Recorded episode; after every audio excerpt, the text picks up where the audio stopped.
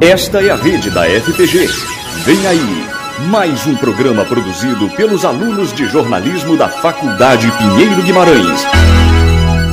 Rio de Janeiro. Boa noite, caros ouvintes da Rádio Pinheiro. Está no ar o programa Bateu a Nostalgia. Atenção! Alerta saudade, muitas recordações, gostinho de infância, adolescência e passagem de gerações. Mas fiquem tranquilos, pois é como dizem: nostalgia é a saudade que abraça. No programa de hoje, vamos falar sobre duas bandas que marcou toda uma geração Bon Jovi, que surgiu nos anos 80, e os Backstreet Boys, que surgiu nos anos 90. É, e vamos começar falando sobre o Bon Jovi. Nossa, parece que eu já consigo ver aquele menino lourinho, sorridente, com os cabelos compridos e penteados super diferentes, que era típico dos anos 80, né, gente? É, pois é. O próprio cantor brinca e diz que usou tanto spray de cabelo que ele se sente responsável pelo buraco na camada de ozônio, olha só. E são várias as gerações de fãs. É, em sua maioria são as mulheres, né, que vão à loucura. O cantor, que é o líder da banda, ele sempre foi, como dizem, um, um pedaço de mau caminho. E é comum, né, o assédio dos fãs. Isso me lembra uma entrevista da Bruna Lombardi, que fez em 1993 para o programa Gente de Expressão. Bruna faz várias perguntas íntimas e, empolgado, o cantor diz o seguinte: eu gastaria uma grana para te deixar feliz. Então, ofendida, ela responde: Está brincando, dinheiro não me faz feliz. Eu tenho meu dinheiro, eu, é o suficiente, não preciso de dinheiro, de homem algum, eu tenho minha carreira. É, pois é, isso foi um, um babado na época quando ela falou isso, né? Só que, apesar dos selinhos que o cantor costuma dar em suas fãs e de todo esse assédio, é, fora dos palcos, ele é casado, pai de família. Ele e sua esposa, eles eram colegas no colegial. Ele diz que a mulher dele não tem muitos ciúmes, não, e que raramente aparece às câmeras. Será mesmo? Tanto selinhos em fã? Será que ela não sente nem um pouco de ciúminho, gente? é isso aí. Com mais de 30 anos de carreira, Bon Jovi continua com muita energia nos palcos. Ele possui uma performance forte. Hoje em dia, os shows possuem tanta tecnologia e efeitos, mas Bon Jovi canta realmente ao vivo. O mais interessante é que as músicas alcançam duas, três gerações. O cantor diz que está tanto tempo cantando, ponto de múltiplas gerações conheceram suas músicas é algo bem especial. É, gente, quem nunca ouviu sucessos como You Give Love a Bad Name, Always, It's My Life, Living on a Prayer, entre outros sucessos? É, pessoal, e não é só de música que o nosso rockstar vive. Além de ser um excelente cantor, Bon Jovi é um ator, já fez 15 filmes. Haja tempo para, para conciliar tudo isso. É, realmente. A estreia dele no cinema foi em 1990 no filme Jovens Demais para Morrer. Ele também cuidou de toda a trilha sonora do filme. A canção Blaze of Glory foi indicada para o Oscar e ganhou o prêmio de melhor canção na Globo de Ouro. Achou mesmo que ele não ia levar essa estatueta para casa? É, gente. Em 97 ele fez dois filmes: a comédia romântica Paixões Alucinantes e Destination Anywhere que foi o filme que ele atua com nada mais, nada menos que quem? Demi Moore. E o filme foi inspirado no seu álbum, chamado, adivinha como ele é chamado? Destination Anywhere. Ou seja, ele se inspirou no seu álbum para o filme. E agora que você já conheceu um pouco da carreira do cantor, o que você prefere, música ou filme? Eu com certeza tenho a minha escolha. Ah, eu também. Eu não sei vocês, mas eu também já tenho a minha escolha. Eu acho que é música, vai. E vocês? Com certeza música. Ah, com certeza. é música. E lembrando, gente, que nesse final de semana, domingo dia 29, Bon Jovi será a atração principal no palco Mundo do Rock em Rio. Isso mesmo, hein? E é a quinta vez que a edição brasileira recebe um dos maiores nomes do rock mundial. São tantos sucessos que foi quase impossível escolher uma música só. Fiquem agora com a música It's My Life.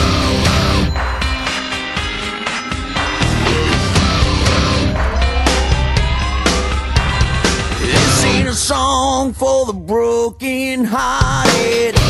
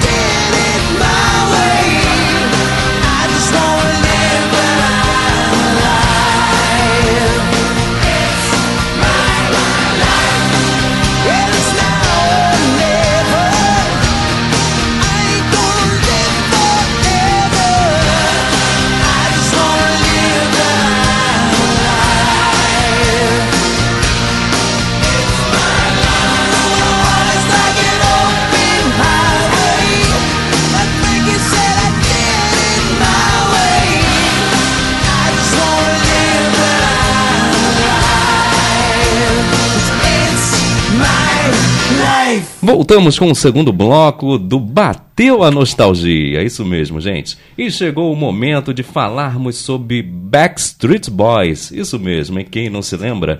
Quem acompanha a carreira desde o início sabe que a banda reúne muitos momentos marcantes. Não faltaram fatos, polêmicas e clipes que jamais serão esquecidos por quem viveu a febre da boy band norte-americana. Isso mesmo, hein, gente? É, e como por exemplo foi quando eles saíram na capa da revista Rolling Stone, que foi a revista gringa, que na época era cara demais por ser importada e não cabia no orçamento. Ah, tá, ok. Na época não é porque não cabia no orçamento. No caso era porque o dinheiro da mesada não dava para comprar mesmo, né?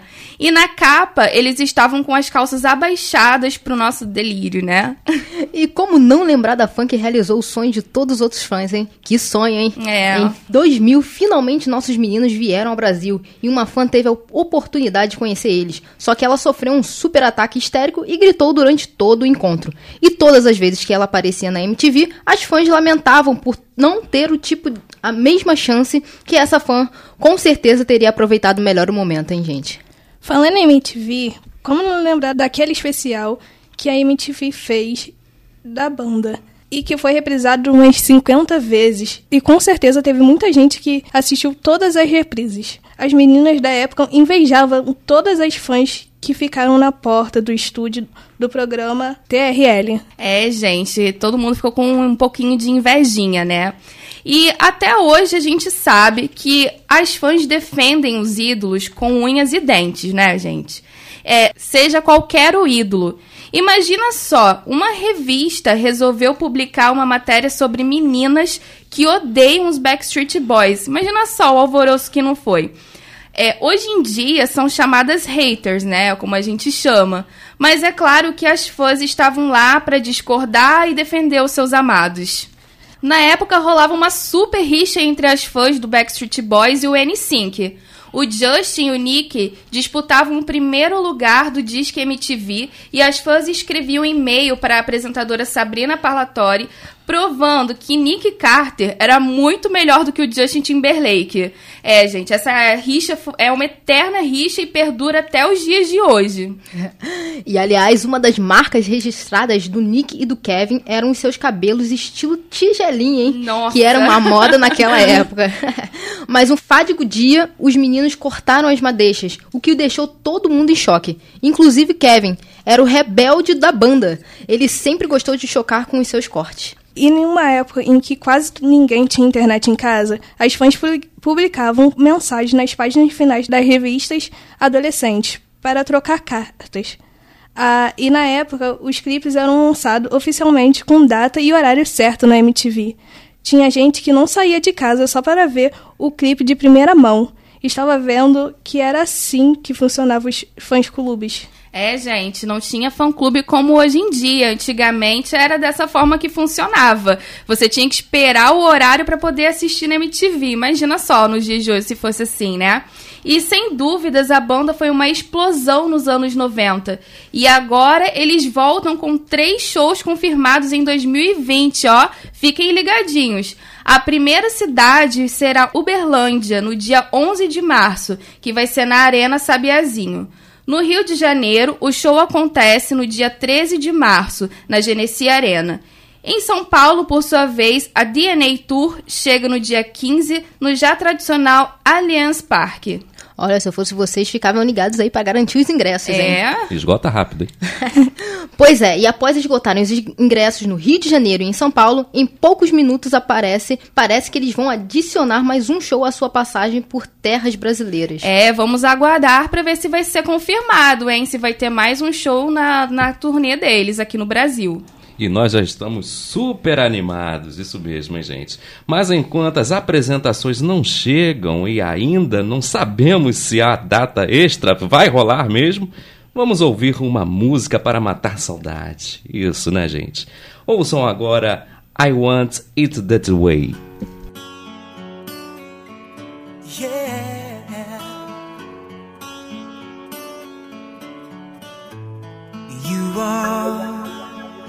my fire, the one desire. Believe when I say I want.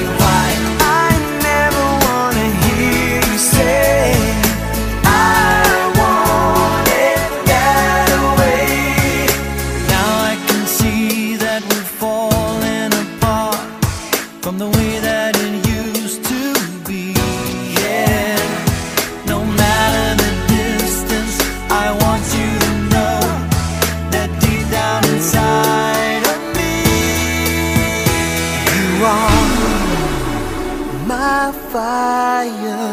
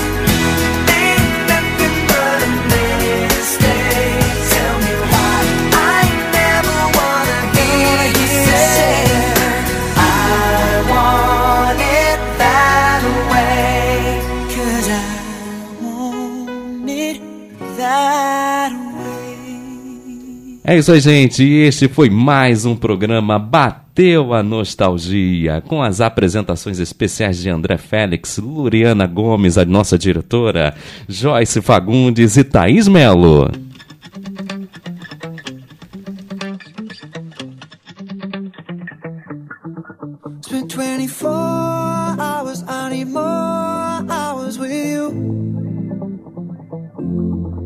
Spent the weekend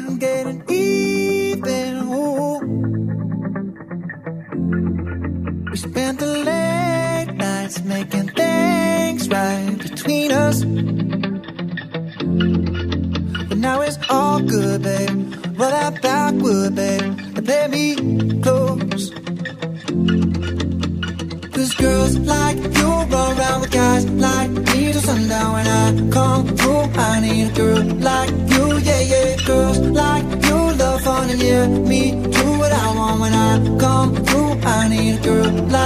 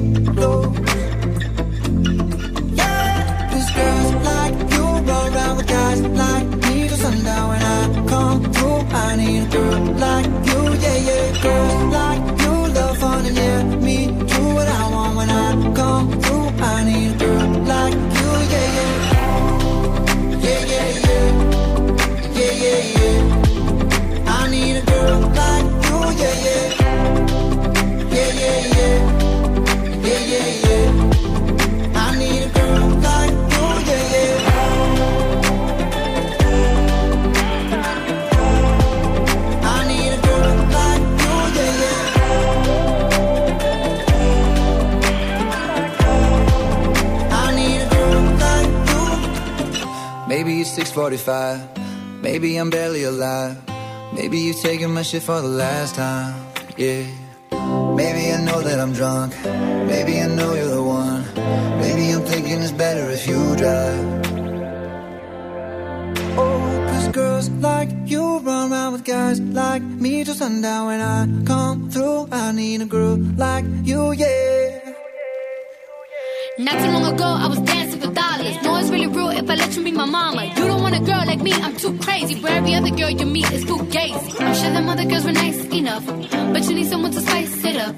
So who you gonna call? Cardi, Cardi. Come and rev it up like a Harley, Harley. Why is the best food always forbidden? I'm coming to you now doing 20 over the limit. The red light, red light, stop. Com uma operação de áudio de Wagner Gonçalves, você ouviu Rádio Pinheiro. Pinheiro.